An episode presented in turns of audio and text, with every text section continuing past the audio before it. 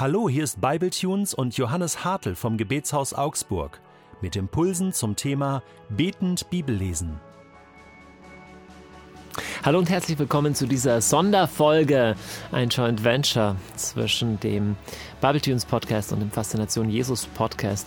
Ähm, es gibt eine, eine, eine Methode, mit der Schrift umzugehen und sich geistlich zu positionieren, die ich euch heute verraten möchte. Die ist ein wichtiger ähm, Trick, den eigentlich viele Christen gar nicht kennen. Ganz kurz, wenn wir über das Wort Gottes sprechen, auch wenn wir über die Bibel sprechen, sprechen wir nicht nur über was rein irdisches, sondern es hat eine geistliche Dimension.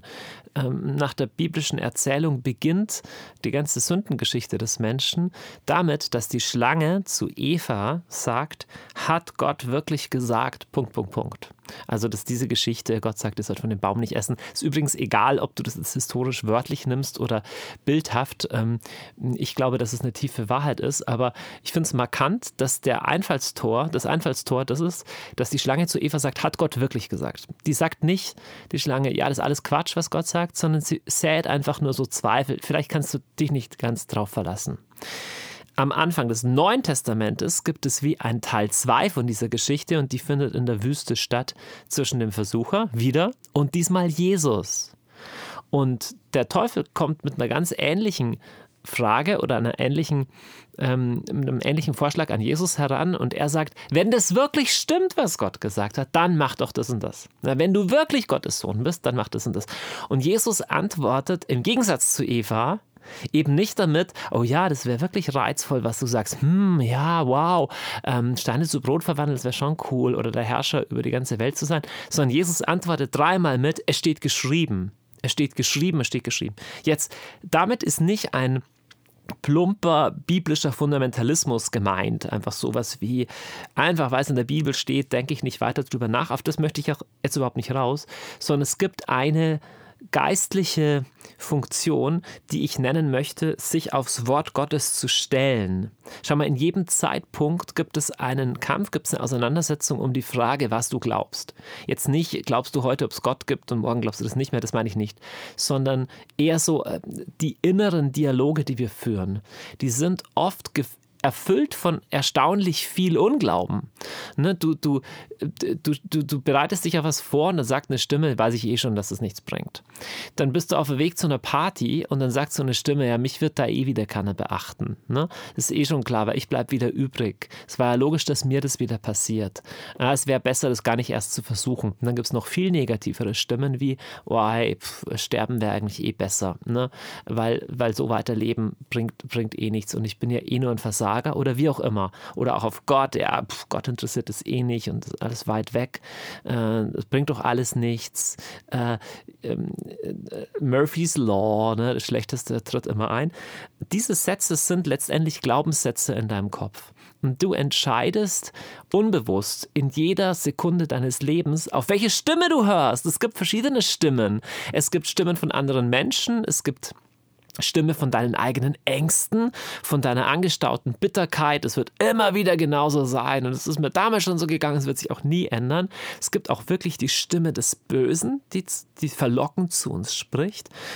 Und es gibt die Stimme Gottes und es gibt keinen anderen Ort der Welt, wo wir die Stimme Gottes so klar und so ungefiltert und so leicht erkennen können wie in seinem geschriebenen Wort. Ich bin nicht der Meinung, dass Gott nur in seinem geschriebenen Wort spricht, aber er spricht auf unvergleichbare Weise in seinem geschriebenen Wort und nur dort können wir seine Stimme in Reinform erlernen. Deswegen, ich möchte dir was beibringen. Wenn du zu einer wichtigen biblischen Aussage kommst, sowas wie, der Herr ist mein Licht und mein Heil, das lernt meine Frau gerade mit meinen Kindern auswendig. Am Abend lernen sie den Psalm 27 auswendig. Ich finde das wunderbar. Der Herr ist die Kraft meines Lebens. Wovor sollte mir bangen? Weißt du, wenn du das mal genau bei Licht betrachtest, wenn du alle Situationen deines Lebens, wo du Angst hättest, wo du dich überwältigt fühlen würdest, betrachten würdest als eine Situation, in der du sagen kannst, der Herr ist mein Licht und mein Heil, wofür soll ich Angst haben? Du, du könntest ja ein, ein sorgenfreies Leben oder zumindest ein angstfreies Leben führen. Nun, ich bin da noch nicht, du wahrscheinlich auch nicht, aber das Wort Gottes wäre genau diese Perspektive verändernde Kraft, die ich in der Situation bräuchte. Jetzt, das passiert nicht, indem du einfach nur sagst, ja, der Herr ist mein Licht und mein Heil, sondern indem du es dich im Glauben drauf stellst. Das ist das, was die Eva nicht gemacht hat. Eva hat angefangen zu zweifeln, oh, ich weiß nicht genau. Das ist das, was Jesus gesagt hat. Er hat gesagt, ich stell mich auf das, was Gott gesagt hat und lass an dem nicht rütteln. Und das musst du letztendlich ganzheitlich vollziehen, nicht nur mit dem Kopf. Das ganzheitlich vollziehen, das will meinen, manchmal gibt es unterschiedliche Schichten von uns. Zum Beispiel kann der Kopf sagen, ja, ich muss mir keine Angst haben, aber meine Emotionen sagen, ich mache mir total in die Hose. Und manchmal sind die Emotionen auch mehrschichtig. Ne? So ein Teil der Emotionen sagt, ja, ich will auf Gott vertrauen, aber tief drinnen brummelt noch was. Und diese tieferen Schichten erreichst du in der Regel nicht sofort. Manchmal braucht man ein bisschen Zeit und man erreicht sie tatsächlich auch, indem man betet und Gott daran lässt. Damit will ich meinen, dieses sich stellen aufs Wort Gottes ist ein geistlicher Akt, ist ein Gebetsakt. Das Bekennen ist Teil des Gebetes. Auch in den Psalmen hast du ganz oft was, äh, ich rufe aus, der Herr ist meine Kraft. Oder in den Liturgien, in Gottesdiensten hattest du früher oder hast du teilweise heute noch das Glaubensbekenntnis. Also dieses Auf das stelle ich mich. Ich erkläre, das und das gilt für mich. Das ist ein Akt des Gebetes. Und wo du die Bibel zu deinem Gebet machst und wo du solche Sätze aus der Heiligen Schrift zu deinem Bekenntnis machst, wo du dein Herz dran verankerst, wirst du merken, dass du sowas wie schneller im Kampf wirst. Ne? Der Paulus hat ja diese komische oder teilweise befremdliche Metaphorik, dass das Wort Gottes ein Schwert ist. In Epheser 6, in Hebräer 4 haben wir das gleiche auch.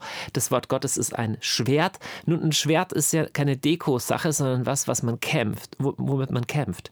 Ich habe äh, Florettfechten gelernt und beim Fechten gilt es, gewisse Bewegungsabläufe so oft einzuüben, dass du in der realen Gefechtssituation sie sofort ansetzen kannst. Ne? So ist es im Geistlichen auch. Je öfter du im Alltag lernst, dich aufs Wort Gottes zu stellen, desto schneller wirst du drin, auch diese Attacken von Negativität, von Unglauben, von Neid, von Verdammnis, von Einsamkeit, von all dem tödlichen Negativen, was dich runterzieht, erfolgreich zu ähm, durchzufechten.